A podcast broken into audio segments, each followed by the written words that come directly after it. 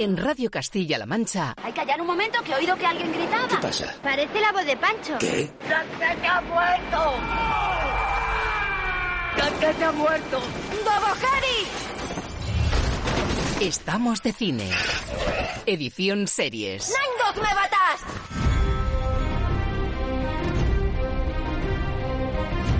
Aquí comienza el programa de series de Radio Castilla-La Mancha.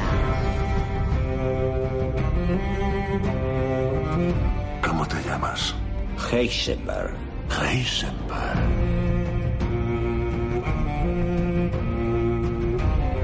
Es el lobo blanco.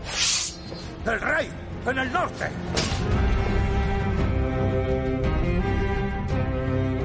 Venga, chavales, haced un círculo.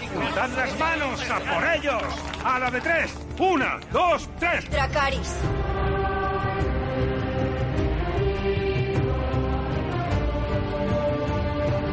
Presenta Roberto Lancha.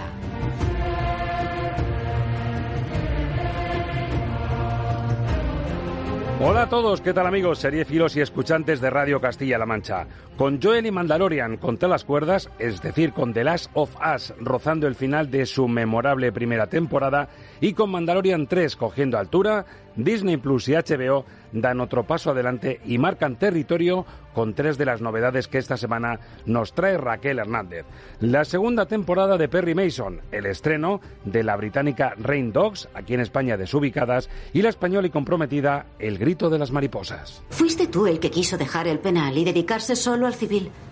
El civil es así. Me convenciste de que el civil es lo que da dinero de verdad. Soy práctico. La cuestión, cielo, es que si vives una vida interesante, la gente siempre te va a perseguir. Ya, pero no te vuelvas loca del chichi. Oye, esa boca. Creemos que ha llegado el momento de que presionen para que intervengan en defensa del pueblo dominicano. Es que ese tipo se cree que es Dios. Novedades que preceden al estreno de la nueva temporada de Ted Lasso, de la que por fin podremos hablar la semana que viene y que en clave musical está esperando como agua de mayo un Ángel Luque que hoy, por cierto, quiere sorprendernos con una banda sonora que, pese a su gran calidad, ha pasado desapercibida. Está compuesta por Rupert Gregson Williams, el responsable de Wonder Woman, de Aquaman o hasta El último hombre, y está escondida en una serie de Prime Video titulada Hunters, Cazadores, que no solo le fichó a él, sino que recuperó para la causa antinazis a un tal Al Pacino. Así que un antihéroe y una chica inmune rodeados de zombies, un mandaloriano al borde del abismo, un abogado con alma de detective, una madre pobre que cruza líneas rojas para proteger a su hija, mujeres que fueron heroínas contra un tirano dominicano y una banda sonora digna de sonar en pantalla grande. Así se presenta el nuevo capítulo de Estamos de Cine Edición Series, al que damos al play aquí y ahora.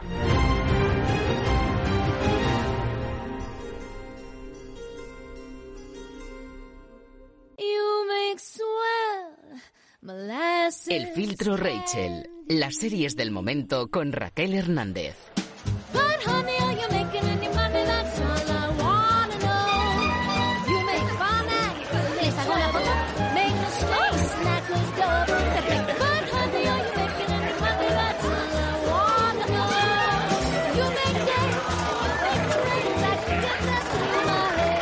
Pues con este toque festivo, casi que suena a Charleston, me llevó a Raquel Hernández a los años 30, a Los Ángeles. Raquel Hernández, Javi Consolar, muy buenas. Muy buenas, ¿qué tal estás, Roberto? ¿Has visto qué marcha te traigo para hablar de Perry Mason? Eh, claro, yo escucho Perry Mason y me acuerdo de chiquito, no tengo más remedio. Que esto está- también, ¿eh? está- estamos metidos en un embolado que ni Perry Mason lo resuelve esto. Sí, sí, sí, total, total. También a veces decíamos aquello de que no hay ni Perry y esas Es cosas. que no es ni Perry, efectivamente. Perry Mason. Bueno, aquí, si no fuese porque está dirigida por Ron Fitzgerald y que el prota es mi queridísimo Matthew Rhys, uno de los protagonistas de The Americans, a mí este tipo me parece un actorazo. Me parece que The Americans, algún día tenemos que hablar de ella, Raquel, porque creo que es una serie que no sé si ha estado lo suficientemente bien ponderada, ¿eh? No, yo creo que ha pasado muy desapercibida, no sé muy bien por qué, no sé si fue por las fechas en las que se estrenó, no sé si es que coincidía con otras cosas, pero es verdad que es una serie que cuando la recomiendas hay mucha gente que no sabe ni que existe, es curioso. Bueno, un abogado que, bueno, estamos hablando de la segunda temporada, ojo, esto empezó en el año 2020, vuelve ahora con esta segunda temporada en la que vemos un cambio de registro del famoso Perry Mason, se pasa por razones económicas de lo penal a lo civil, que le dice su secretaria y su aliada, su socia, que da más dinerito, y le vemos en una situación bastante peliaguda. Ese era el trato. Ahora tengo voz y voto, ¿sabes? Que esa voz diga cómo le vamos a pagar. A principios de mes saldaremos las deudas de Ivy. Y con el dinero que queda de tu venta de la granja y los nuevos clientes que han ido entrando últimamente, que los hay, tenemos, adelante, suficiente para pagar el alquiler y el sueldo de una secretaria. Oye. ¿Qué? ¿Te centras, por favor? Lo estoy. Fuiste tú el que quiso dejar el penal y dedicarse solo al civil. El civil es así. Me convenciste de que el civil es lo que da dinero de verdad. Soy práctico. ¿Desde cuándo? ¿A qué hora es lo de mañana? A las nueve. Apuntado. Práctico. Sería más práctico comprar una agenda. No, ahora tengo secretaria. Bueno, Perry Mason que intenta volverse más práctico, estamos hablando de un remake, un clásico de la CBS que recordarán muchos oyentes, que se emitió entre el 57 y el 66.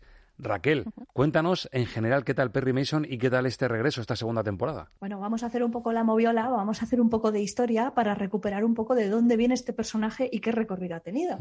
Ha nacido de las novelas de Earl Stanley Gardner y, eh, bueno, ha llegado a tener hasta 80 novelas, que ya se dice, ¿eh?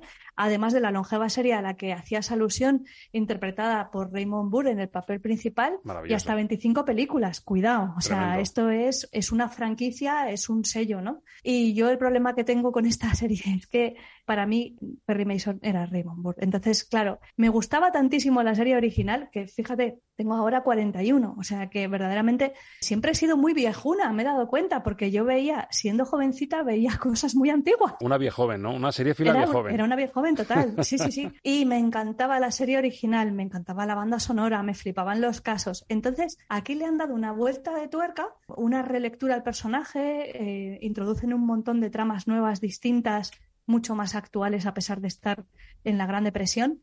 Y no termino de entrar en esta serie teniendo eh, algunos apartados técnicos dignos de elogio, como es todo el apartado de vestuario, peluquería, recreación eh, temporal, pero las tramas eh, no se corresponden con la época. Entonces me estoy entrando y saliendo de la serie todo el rato. Tengo una relación un poco de amor-odio con Han intentado actualizar las tramas y, no, te, no se corresponden, no te pegan con esa época, ¿no? A mí es lo que me pasa. Luego sí que es verdad que los guiones son ingeniosos y que la serie te lleva por donde no te esperas, te saben sorprender, pero claro, por otra parte te resulta bastante inverosímil porque no terminas de juntarle la pata con la oreja, como dice, como dice mi madre. Aquello no termina de cuajar en el puzzle y me cuesta mucho ya te digo, sentirme cómoda en la trama me parece siempre como que va un poco a, trompicones porque de repente introducen cosas que no se corresponden con la época.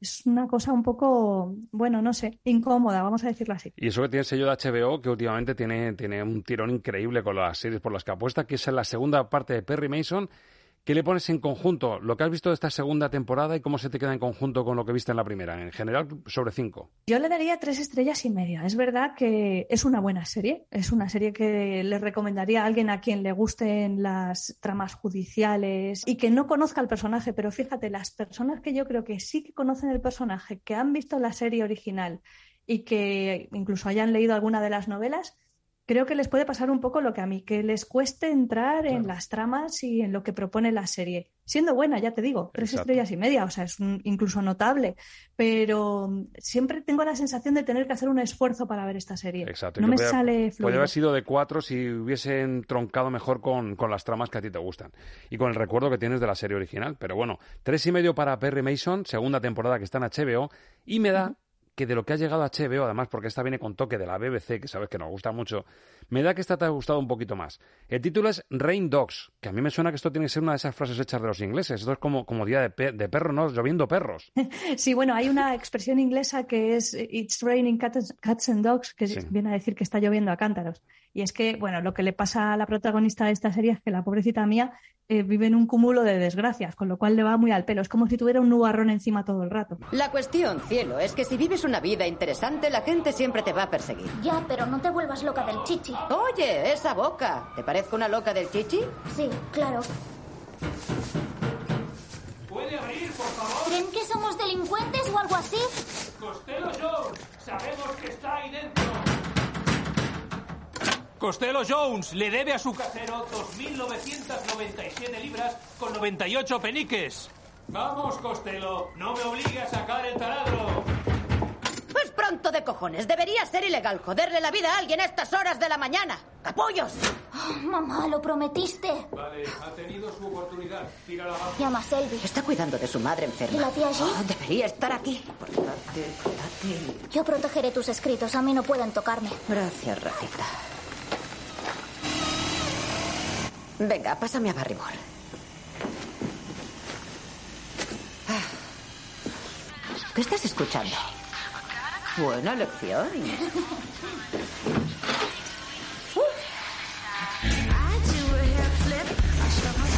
Calma, chicos, ya os la machacaréis después con esto. Gracias. Expertos en dar por culo a los pobres. Bueno, pues así, sin pelos en la lengua, la madre protagonista de este Rain Dogs, que protege de una forma muy peculiar, como han escuchado, a su hija justo en el momento en el que les están desahuciando.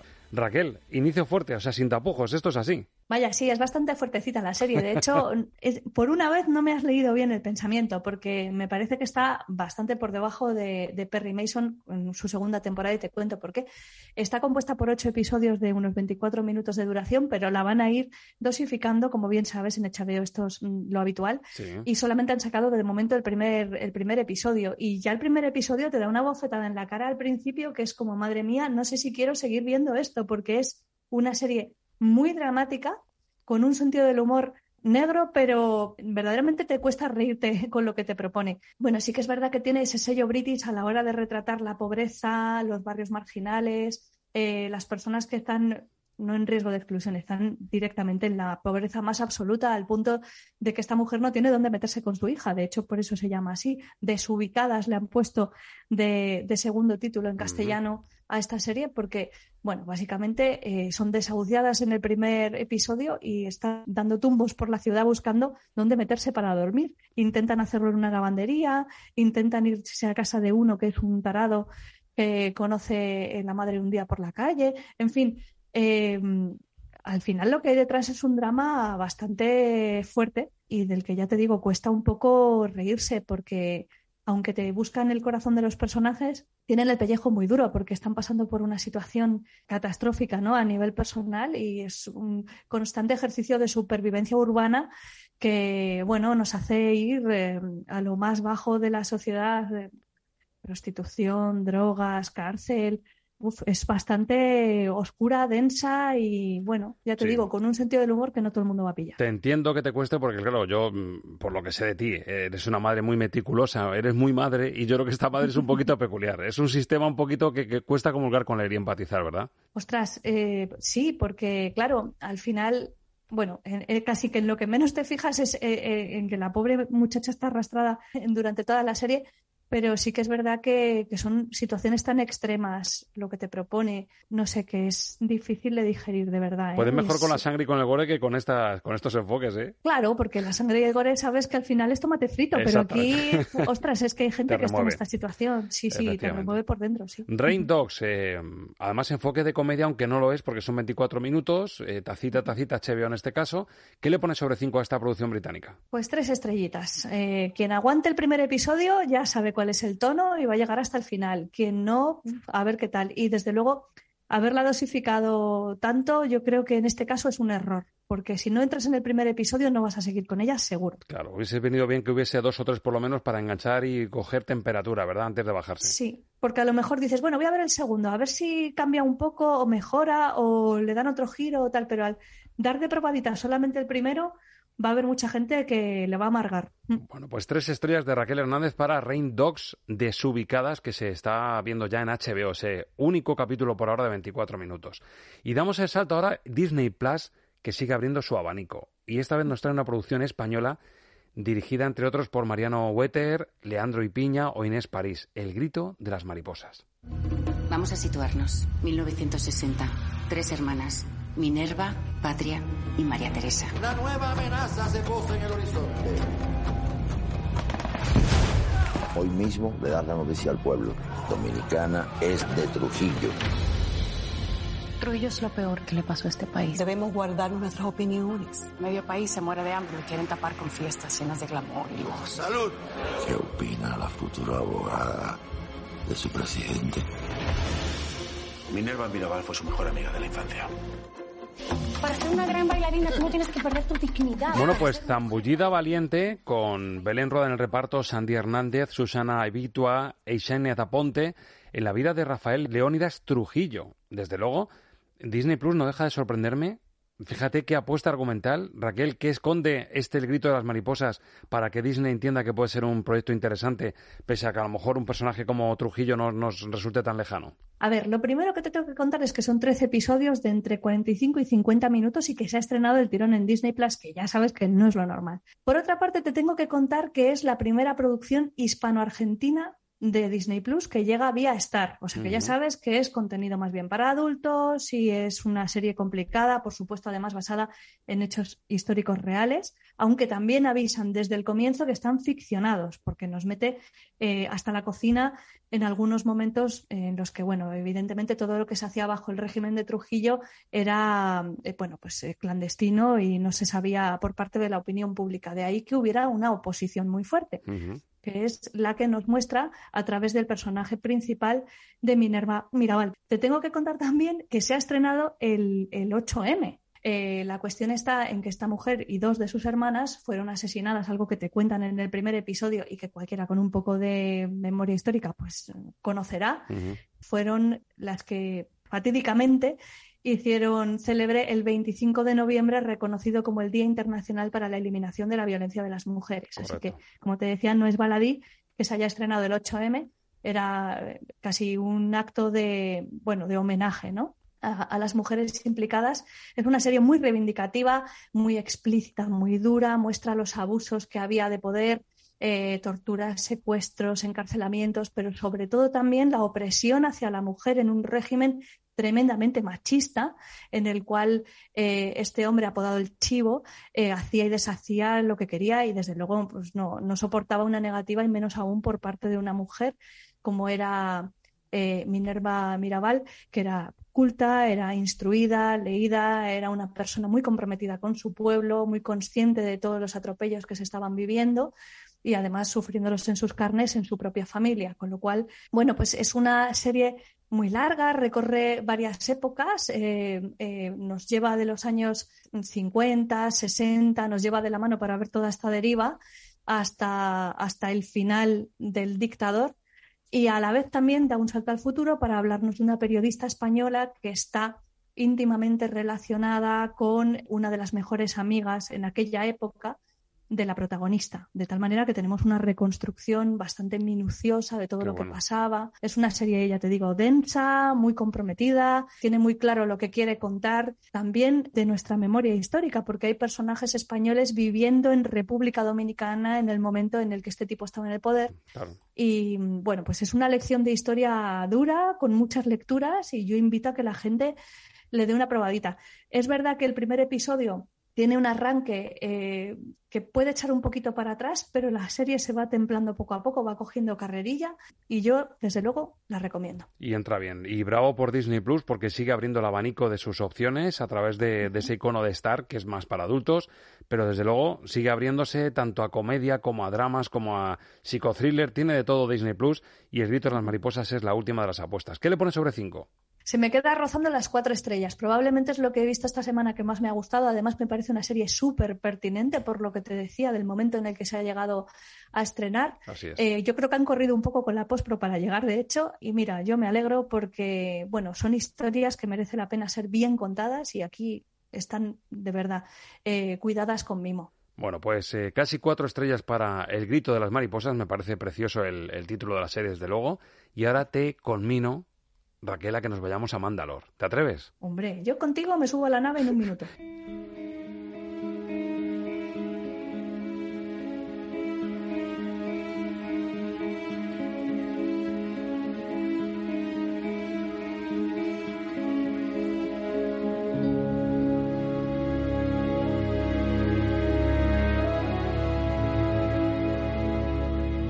Ecos de Star Wars que siguen flotando en el spin-off más aplaudido de la saga de Star Wars. Estamos en el segundo capítulo de la tercera temporada.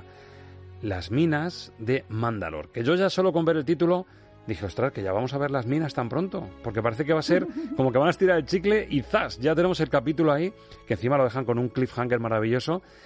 Yo fíjate, Raquel, no sé si me lo compras, creo que alguna vez te lo he dicho ya. He dicho muchas veces que para mí la gran historia de aventuras de todos los tiempos, literaria, es El Señor de los Anillos. El Señor de los Anillos marca la pauta de casi todo lo que hemos visto de aventuras de ficción. Y creo que Star Wars y su universo es la traslación a la galaxia y al futuro de lo que nos contó Tolkien en El Señor de los Anillos. Y te digo esto porque lo que va a pasar con las minas de Mandalor se parece mucho a lo que vimos en las minas de Moria y a ese bicho llamado el Balrog. Que yo creo que al final todo tiene un paralelismo que no sé si me compras o no, pero yo, con todos los respetos, creo que esto sigue siendo una traslación de los anillos a otras galaxias y yo creo que hay la clave de que nos llene tanto y nos guste tanto lo que nos plantean. Sí, sí, te lo compro totalmente porque ese mitosaurio pues es, eh, pues es una parte como su propio nombre indica, de la mitología de Mandalor. Eso es. Y, y jolín, claro, es que sí, el paralelismo es súper claro. La verdad es que no me había parado a pensarlo, pero, pero te lo compro totalmente. Las minas de Mandalor y una secuencia que te traigo para entender un poco la importancia del punto al que llegan y del que, por supuesto, no vamos a desvelar cómo acaban las cosas. Aquí las tienes. Las aguas vivas. Quiero hacerte la visita completa. Estas minas datan de la época del primer Mandalor. Según la tradición, las minas fueron la guarida de un mitosaurio. Dicen que Mandalor el Grande logró domar a la bestia mítica. A partir de esas leyendas se adoptó el emblema del cráneo y se convirtió en el símbolo de nuestro planeta. Es aquí. Una explicación muy pertinente y lo que pasa a partir de ahí no lo podemos contar, porque es uno de los capítulos también que te pone los pelos de punta, que me parece que desarrolla muy bien la premisa inicial de ese mandaloriano que porque se quitó el casco tiene que redimirse. Y ahí estamos en el capítulo 2. No se están andando John Favreau y los suyos con, con tonterías, Raquel. No, se están dando mucha prisa, porque además, eh, si lo recuerdas en el episodio anterior, una de las líneas que pensábamos que iba a ser maestra, que Mando quería recuperar a IG-11 y para eso tenía que completar eh, otro viaje con el que conseguir una pieza y demás. Y aquí al final acepta a R5 para irse a explorar Mándalo y eso como que se queda un poco en el aire. Entonces, sí, sí, han pisado el acelerador, no se van a andar con zarandajas y a ver, nos han dejado pendientes casi de, no sé, agarrados a la tele, viendo los títulos de crédito pasar y diciendo, no, no queremos ver títulos de crédito, queremos respuestas, queremos no respuestas, nos hagáis esto. Queremos el siguiente. Yo además lo estábamos viendo en casa y les dije a mis hijos, cuando aparezca tal, acaba el capítulo. Y efectivamente ahí, ahí lo dejaron, que nos dejan con un cliffhanger maravilloso para el tercer capítulo. Por cierto, sigo alucinando con la creatividad de este tipo, John Favreau. Recordamos que es el mayordomo de Iron Man y que está detrás de este proyecto como guionista, como creador. Yo creo que también dirige algún capítulo incluso. Me parece increíble lo de este hombre. O sea, el mayordomo de Iron Man, bueno, que hizo el Rey León en acción real y que está detrás de Mandalorian. Ojo, el carrerón que lleva el, el tipo, sí. Increíble. ¿no? Además, está sabiendo expandir muy bien lo que es eh, eh, pues el core de, de, esta serie, ¿no? Porque con la tontería de que mm, el pequeño Grogu eh, está aprendiendo, pues a menudo Mando le, le cuenta cosas. Y se, de la que se las cuenta a Grogu nos enteramos nosotros Eso también. es, exacto. Pero es que además Bo-Katan y, y Din Djarin también tienen algunas conversaciones en las cuales esclarecemos algunos de los mm, momentos clave, ¿no? De, de sus ancestros, de cómo pasó lo que pasó, de por qué el planeta está como está, de por dónde pueden ir los tiros. Entonces, eh, me parece también una manera muy inteligente de meter a través de esas conversaciones píldoras de información que son fundamentales para comprender la trama y el devenir de los personajes y sus motivaciones, ¿no? Para seguir. ¿Sabes que me he puesto al día y que me he visto los tres últimos de Boba Fett? Y por favor, ¿Y qué desde tal, aquí tal? hago servicio público porque me parecen yo no sé si decirte si es lo mejor que he visto del universo de Mandalor, del universo Andor. Me parecen tres capítulos cruciales y creo que la forma de recuperar el personaje de Luke Skywalker y de rendir tributo a lo que mamamos, nunca mejor dicho, de Star Wars, me parecen tres capítulos maravillosos. Sobre todo uno de ellos, el del Mandaloriano. Eso me parece obligatorio. O sea, servicio público. Aunque no hayan visto ustedes Boba Fett entera, por lo menos los tres últimos hay que verlos para entender lo que pasa en Mandalorian, ¿verdad? En Mandalorian 3. Claro, ya lo ponían de hecho al final de los títulos de crédito de la segunda temporada, que lo siguiente era el libro de Boba Fett y que formaba parte de la misma línea argumental. Esto a lo mejor es un poco darse un tiro en el pie por parte de Disney Plus. De hecho, ya han dicho que van a empezar a, espaciar un poco más los estrenos de contenidos de Star Wars y probablemente de Marvel también para explotarlos mejor, porque igual que tú has sido una persona, bueno, pues has dicho, voy a hacer las cosas bien y hacer mis deberes. hacer los deberes, efectivamente. Es que además te pierdes no ya solo el hilo argumental del porqué de las cosas y una elección crucial que le hacen tomar a Grogu. Es que me parece fundamental para entender un poco la importancia de la dimensión del Mandaloriano, la dimensión que tiene Grogu, cómo engancha con Star Wars y, el universo auténtico de la saga me parecen tres capítulos maravillosos y fundamentales para, enganchar con The Mandalorian en condiciones. Y lo que viene después, porque en breves tendremos también eh, la serie centrada en Ahsoka Tano. Es un eh, universo muy, muy imbricado, muy unido todo entre sí. Tienen que empezar a pensar un poco también en que está bien tener esa estrategia de que esté todo conectado. Ya te digo, esto es claramente una herencia de Marvel y su, eh, sus fases, ¿no? Las cuales nos van eh, desarrollando las, las, tramas, pero claro, también tienen que tener en cuenta que es un poco, es decir, el libro de Boba Fett es una serie distinta a The Mandalorian. Y habrá quien no entrara en los primeros episodios, la dejara a medias o tal o cual, y ahora se dé cuenta de que es imprescindible. Pues es un poco una faena también, ¿no? Que tengas que ponerte al día y, y demás. Pero bueno, dicho queda, hemos hecho servicio público, se pueden ver esos tres últimos y engancha perfectamente. Y yo creo que la gente que esté enamorada de Mandalorian lo va a disfrutar una locura, los tres últimos de Boba Fett, que es una serie que es verdad que no tenía el empujón. Ya, ya estoy un poquito harto del universo Star Wars, esta no me la voy a ver. Pues que sepan que los tres últimos hay que verlos sí o sí.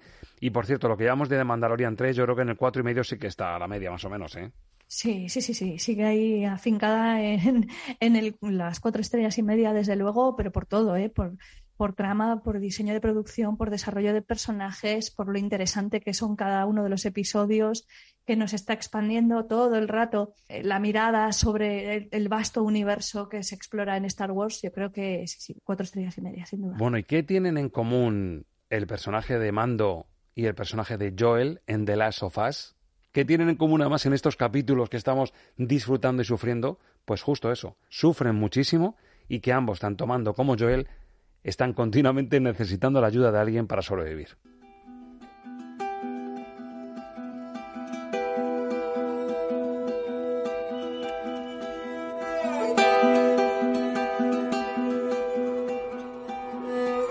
Y estamos haciendo todavía la digestión, entre comillas, del último capítulo muy crudo, crudo también entre comillas, de The Last of Us, capítulo 8, si no me equivoco Raquel, el penúltimo. Estamos a solo un capítulo, como nos decíamos ayer en el cine, coincidiendo con la emisión casi de los Oscar, se va a ver el último de la primera temporada de The Last of Us. Así es. Se nos acaba esto. Esto se nos acaba y se nos acaba, jolín, es...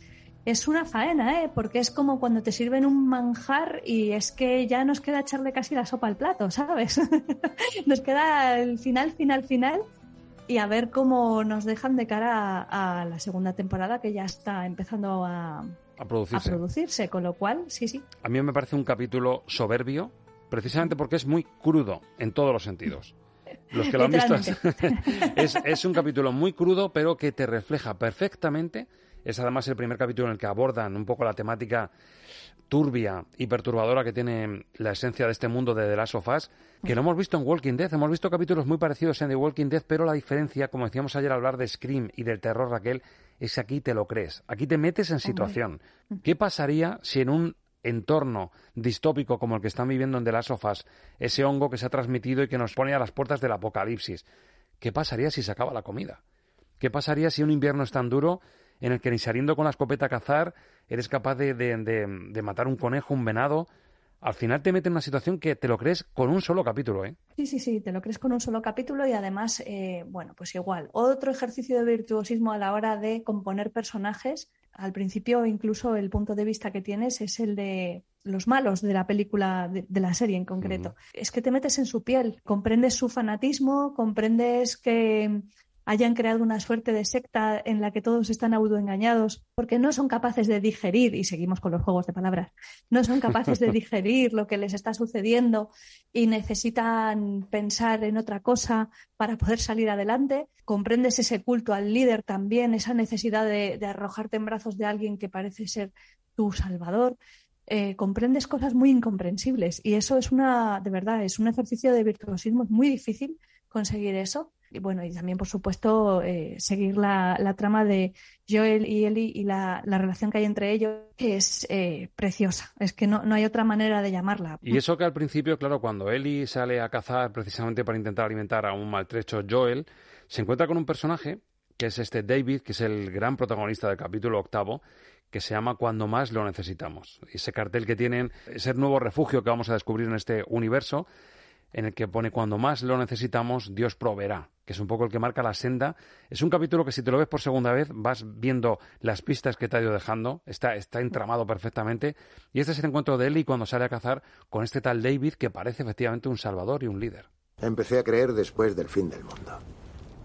Antes era profesor de matemáticas, enseñaba a chicos de tu edad. ¿Y por qué pasaste de profesor a predicador solo? ¿Porque rimaba? Sí, justo. Bueno, encontré a Dios después del apocalipsis, que puede ser tanto el mejor momento como el peor, vete a saber. Pero cuando cayó la zona de cuarentena de Pittsburgh por los luciérnagas y Fedra, me escapé con unos cuantos y así es como acabé en este grupo. Pittsburgh está muy lejos. Ya. Cuando parábamos llegaban saqueadores y huíamos otra vez.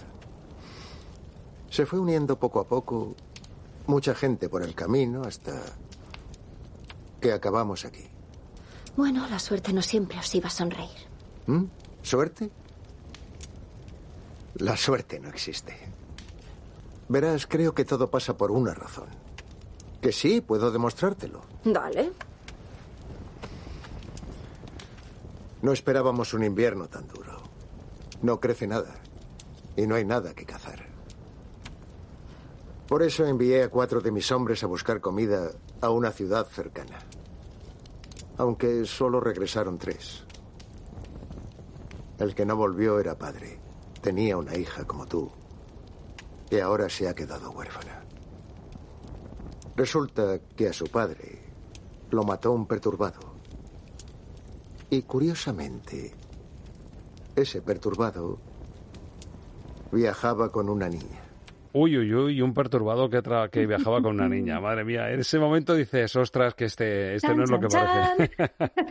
Qué maravillosa presentación de personajes, de situaciones y cómo te muestran el peligro de una forma tan sutil. Porque de primeras ese encuentro de, de Eli te piensas, bueno, pues mira, han encontrado ayuda, han encontrado otra especie de refugio que les puede venir bien para, para seguir su andadura. Es un momento en el que además tienen una negociación. Bueno, pues os quedáis con medio venado y a, a, cambio me dais medicinas para poder salvar a la persona con la que viajo y no sé qué de no sé cuántas. Y parece que han llegado a un acuerdo y que están ahí, bueno, con un poco de recelo por parte de Eli, pero bueno, charlando, que si era profesor, que si ahora soy predicador, qué bueno soy, cuánto creo en lo que creo. y tela marinera cuando se descubre en lo que cree el caballero, tela. qué desquiciado está y, y que, bueno, al final no deja de ser, pues eso, un, un, líder de una secta que hace y deshace, como ya también demuestra con el bofetón que le pega a una de sus fieles sí. y que come de su mano y hace con ella lo que quiere. Exacto, a la huérfana de, del personaje al que mata a Joel, uh -huh.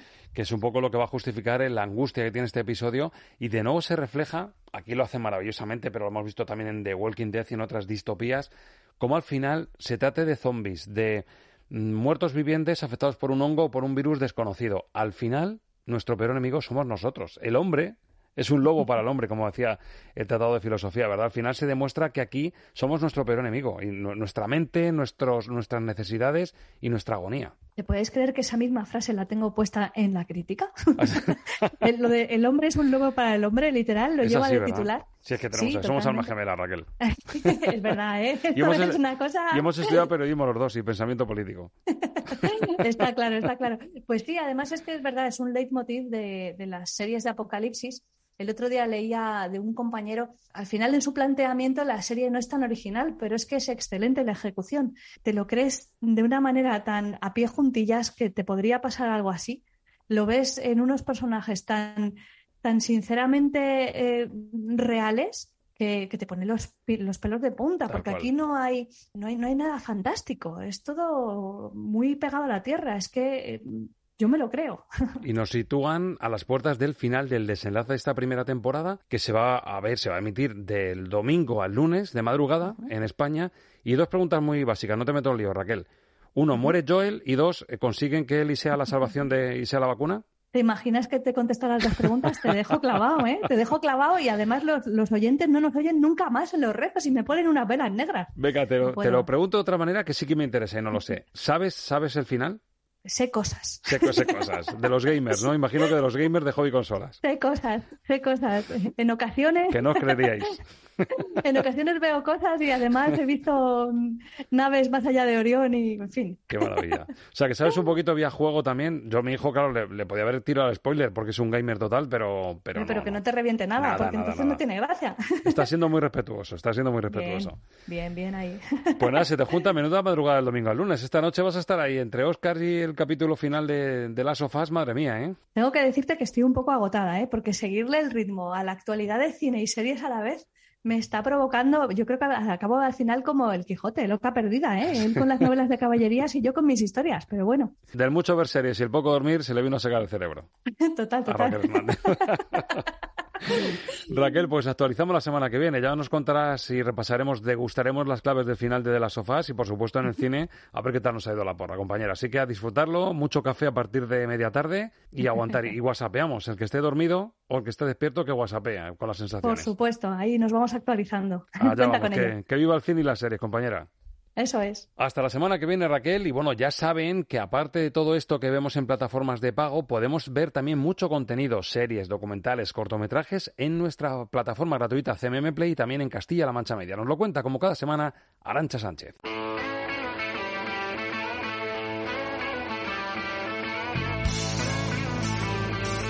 Esta semana, en CMM Play.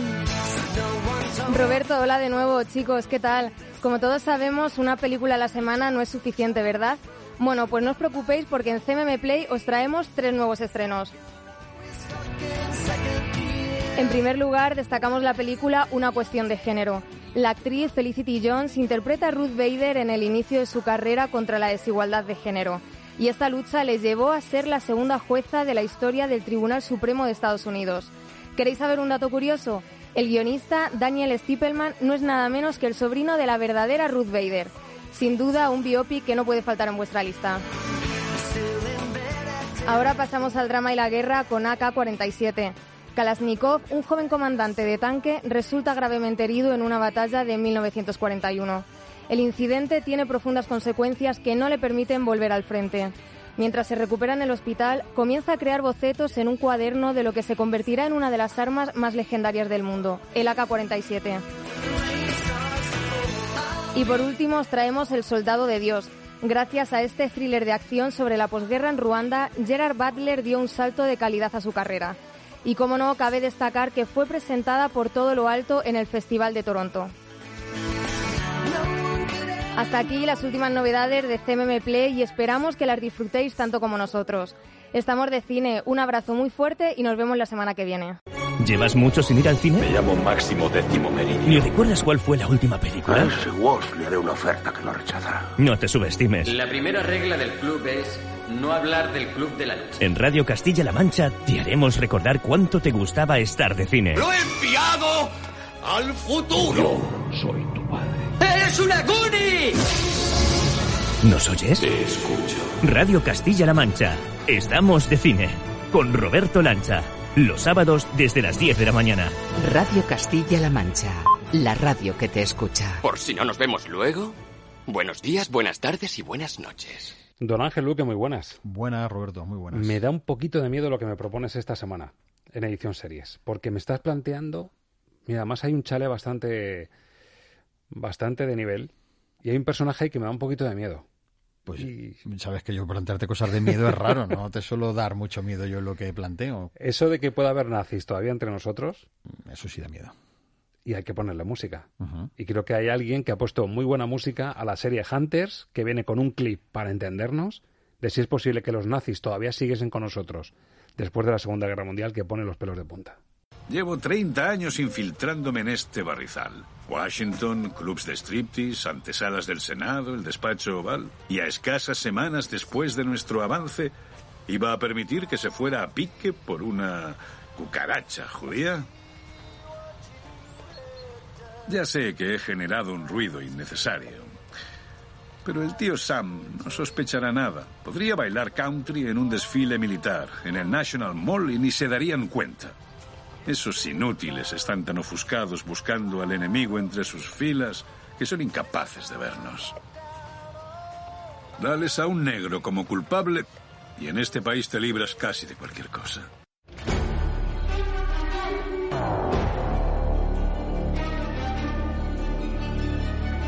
Lo que ves es lo que oyes.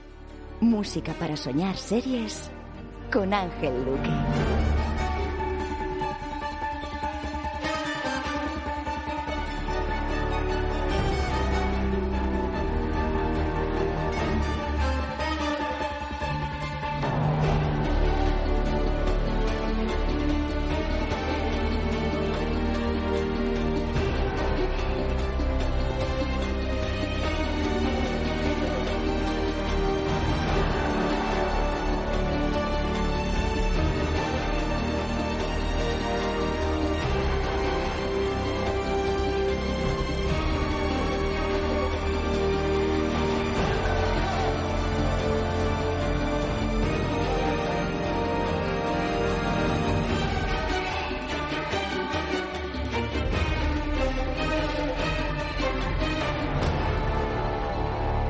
Así suena la cabecera de Hunters, los títulos de crédito compuestos, como toda la banda sonora, por Rupert Gregson Williams, es decir, un compositor de cine de altos vuelos para una serie, como decimos otras veces, Luque, que yo no sé si está suficientemente bien ponderada, porque No. creo que es un pelotazo de serie que remueve precisamente el hecho de que los nazis puedan seguir entre nosotros. Hombre, es en el final de los 70-80, no es justo ahora, pero que pone los pelos de punta a ver que todavía hay cazadores. Claro, el título de la serie no sabes si es nazis que todavía siguen cazando a judíos o judíos que en Nueva York están a la caza de los nazis que sobreviven. Exactamente.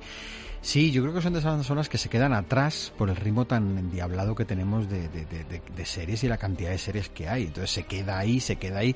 Y son de las que a lo mejor pasan luego X tiempo, X años y alguien dice, oye, que esta banda sonora, y la pone de moda, ¿eh? Porque Sí, sí. Hay, alguna, hay alguna serie por ahí que se está poniendo de moda dos o tres años después de ser estrenada porque alguien se para y dice, oye, pero bueno, ¿esto cómo ha podido pasar desapercibido? Y claro, es que esa velocidad a la que vamos hace que al final muchas cosas puedan quedarse atrás. Es verdad que la plataforma donde se estrene, yo cada vez tengo más claro que tiene mucha influencia, ¿eh?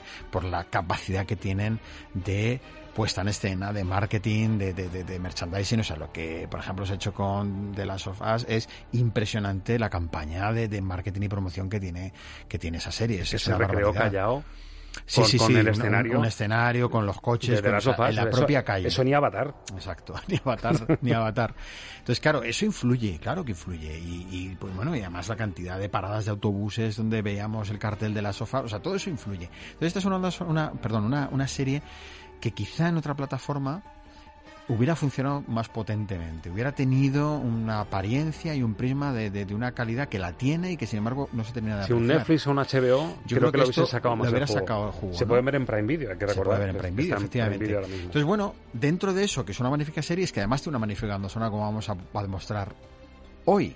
Y es una cosa que a mí, sabes, que me encanta, que nuestros oyentes descubran músicas y bandas sonoras en series que a lo mejor no se han parado a escuchar, no las han visto, no las conocen, pero que tienen una gran joya detrás y de eso se trata, de que descubramos cosas que sean interesantes y hagamos ese servicio informativo también de conocimiento de cosas.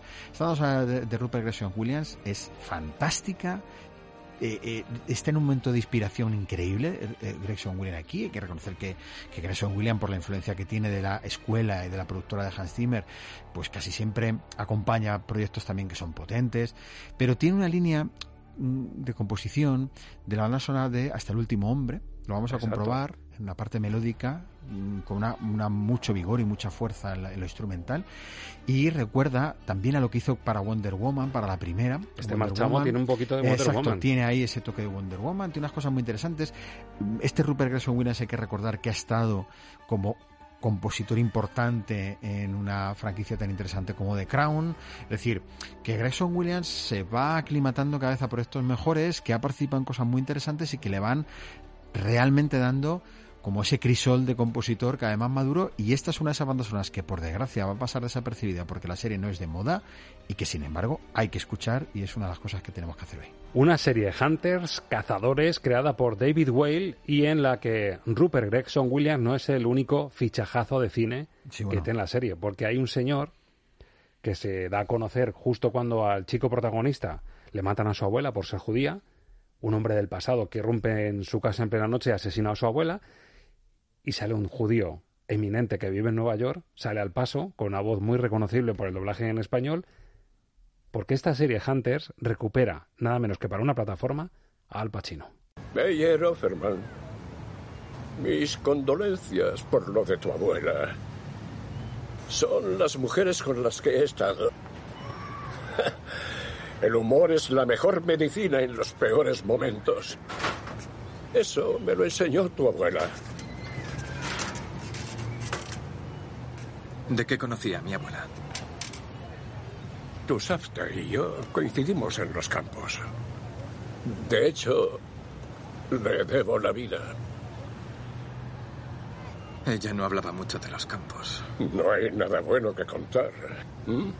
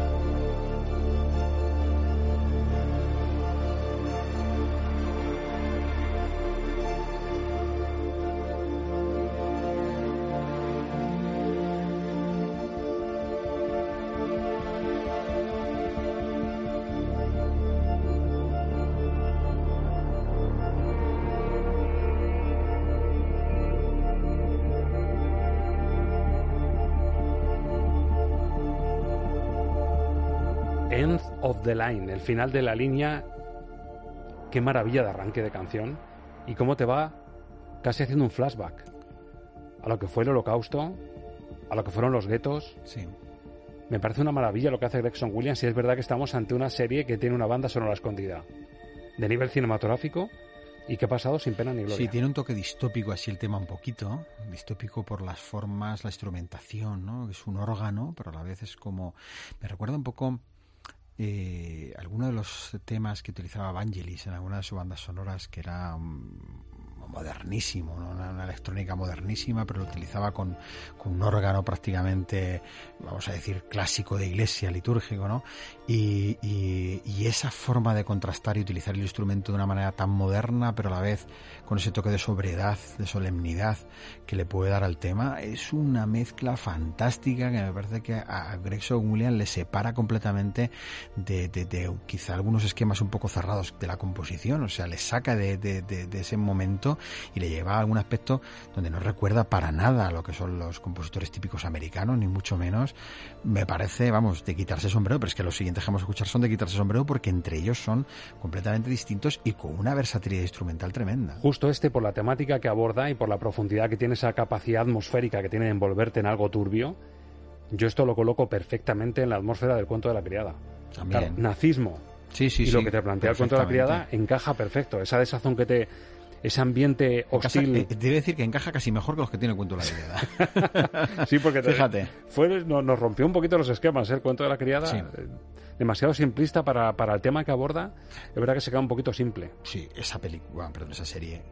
¿Ves que sale, sale en el inconsciente en algunas cosas? Porque me recuerda tantas cosas al cine directamente, ¿no? Esa, esa serie merecía una banda sonora mejor, sinceramente. Aunque ya sabes mi opinión, que yo soy de los que sí. me leí la novela y ya no pude soportar más temporadas, porque me parece que era destrozar el libro, pero, pero lo que es y el producto que se ofreció, creo que mereció una mejor banda sonora. Hacemos caso al Pacino, a ese judío que busca venganza, casi al borde de los 80, entre los nazis que sobreviven y que quieren hacer daño todavía. Vamos a aprovechar la oportunidad y es el título de este tema que elige Ángel Luque, Check the Shot.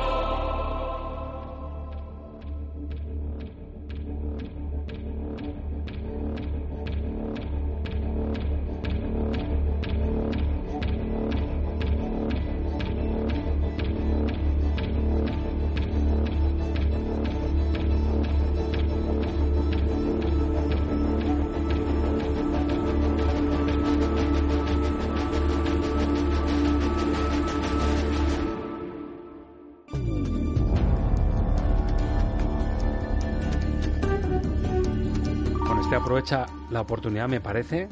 Lo primero es como una montaña rusa de diferentes atmósferas y sensaciones. Pero fíjate que venimos de esa reverberación que engancha perfectamente con las últimas tendencias. Es decir, tiene el toque clásico de lo que nos ha mostrado con esa suerte de flashback que te hace al drama del holocausto y sin embargo también te mete la modernidad de las nuevas tendencias. y aquí que está haciendo totalmente un guiño, una referencia a la música tradicional hebrea. O sea, está acercándose a los ritmos orientales, hebreos está haciendo ese guiño a la comunidad judía, está haciendo ese guiño a sus raíces, los ancestros y la sonoridad de su música. entremezclada en una cosa totalmente es la tradición y el dolor de un recuerdo el eco de un recuerdo en la actualidad. Sí sí sí de, de, verdad, ¿eh? Chapo. Eh, yo invito a los oyentes que con este aperitivo que le estamos poniendo nosotros hoy se ponga la banda sonora porque la van a disfrutar mucho, que se ponga la serie porque también la van a disfrutar, pero que la música les va a hacer gozar de temas fantásticos. Yo por tu culpa la he rescatado, porque llevaba viendo el cartelito con el Pachino y las gafitas redondas ahí un montón de tiempo. Pues tantas cosas que se quedan pendientes. Exactamente, y dije, bueno, pues es la oportunidad. No, no, lo merece, lo merece la serie, ¿eh? lo merece, lo merece y te hace pasar un rato muy bueno. Creo que el argumento y el guion es muy original y que la apuesta musical es de un gran nivel, como estamos y el arranque, o sea, ese nazi con cara de perturbado que empieza, según ve que le descubre, empieza a pegar tiros como loco a mm. todo lo que le rodea. Pero también lo que me da mucha pena es que, yo que sé, compositores como Grayson Williams, por ejemplo, que están proyectos interesantes, importantes, no sé, pues se menciona hasta el último hombre, por ejemplo, con, con Mel Gibson, el Wonder Woman con Hans Zimmer, eh, pues verdaderamente parece, o la sensación que me da a mí es que no termina de encontrar ese producto final, esa serie, esa película final, que sea de un gran triunfo, es decir, que sea lo que le catapulte, como le pasa a su, a su hermano Harry, que le catapulte a estar ahí ya en primera línea de una vez de los compositores, porque creo que lo merecen, están haciendo cosas muy interesantes y siempre parece que quedan como en proyectos de los que mucha gente no se acuerda después, son como compositores que no terminan. Su, su vínculo con el cine de animación, con películas ligeritas de animación, un B-movie veo por aquí. Sí vecinos invasores, que oye, esas películas al final funcionaron muy bien y tienen que tener su banda sonora. No, no es como para que se te caigan los yo Yo creo que no, no tiene por qué pesarles. Yo creo que no, no tiene por qué pesar eso. Aquí hemos escuchado una banda sonora que fue la de Orgullo más prejuicio más zombies de Fernando Velázquez que vinimos a demostrar que era una auténtica obra maestra eh, musical. Que fueran eran en joyas escondidas en, películas un poquito más underground. Pues eso, Orgullo más prejuicio más zombies. Y que yo creo que con el título ya se entiende todo. Entonces, no le ha pesado en absoluto. Quiero decir, no tiene por qué pesarle. Yo creo que lo que le pesa es que están trabajando tan a destajo que realmente queda un poquito en segundo lugar su presencia porque no terminan de dar con esa banda sonora que digan, madre mía, qué joya se acaba de marcar Rupert Gregson Williams. No termina como de llegar a ese momento y a mí me parece que esta banda sonora sería una de las que tendría que entrar ya como de las mejores que ha aportado eh, Rupert Gregson Williams a la, a la música la aportación para una serie, para una plataforma que se cuela en el top ten de un gran compositor y nos propone Angeluque acabar con un tema que yo solo, revisando el título, A Joke, no tengo más remedio que... Exactamente, A Joke. ¿Puedes recordarte al Joker? O aquello de It's not a joke, Moonlight, Best Picture. Cuando dijeron, no es ninguna broma. Esto ha ocurrido, le hemos dado los Oscar a La La pero ha habido un error. Warren Beatty se acordará toda la vida de aquello. pero toda la vida. Y nosotros acordamos de Warren Beatty, una pena, porque creo que hay que acordarse de él por otros grandísimos papeles que tiene, pero eso... es, yo creo que aquello fue la demostración, aquello y lo que pasó el año pasado del, del, bofetón. creo que es una demostración de que la eh, academia necesita un reciclaje, un reciclaje, una regeneración de dónde viene, de dónde va, clarísima. Ni lo uno ni lo otro fueron una broma. El bofetón fue de verdad, el error fue de verdad, y el tema que elige Ángel Luque para cerrar este repaso a Hunters y su banda sonora sí que es una broma, a joke.